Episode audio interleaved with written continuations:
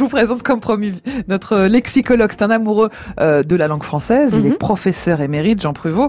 C'était aussi un grand gourmand. Alors avec euh, Victoire, il y a un mot qui s'impose euh, ce matin, Jean. C'est le mot régalade, bien sûr, un titre euh, de son livre, mais c'est aussi un excellent programme gastronomique. En effet, Corentine, et- et un bien joli mot qu'il était bon de remettre en scène, hein, ce que fait magnifiquement Victoire Loup. En vérité, euh, il a pour ainsi dire trois sens. Le premier qui fut très courant et reste lié aux fêtes et à la gastronomie, et c'est le sens donné au livre de Victoire Loup.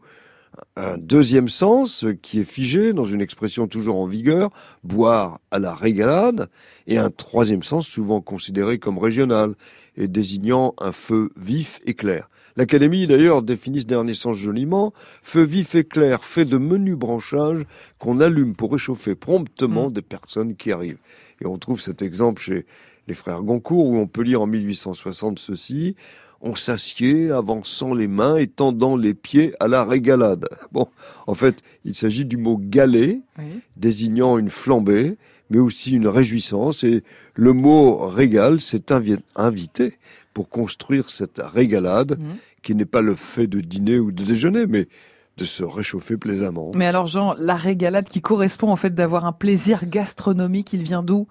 En fait, attesté en 1808 en tant que partie de plaisir et en 1798 pour le fait de boire à la régalade, Mhm. c'est-à-dire la tête en arrière, en- Ah. en tenant le goulot du récipient légèrement éloigné des lèvres hein, pour que le jet de boisson tombe directement dans le gosier.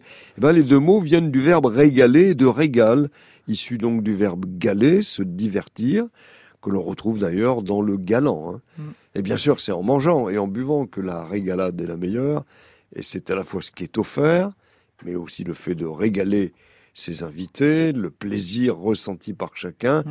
une vraie régalade, bon, le plaisir éprouvé aussi, en suivant les conseils de Victoire Loup. Alors j'ai gardé une belle définition de mots croisés pour faire deviner le mot régal. Ah. Que nous propose-t-il? Joie d'aimer, M-E-T-S, Eh oui. hein.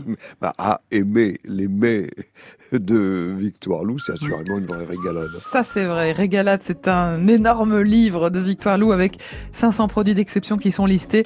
C'est sorti chez Hachette Cuisine.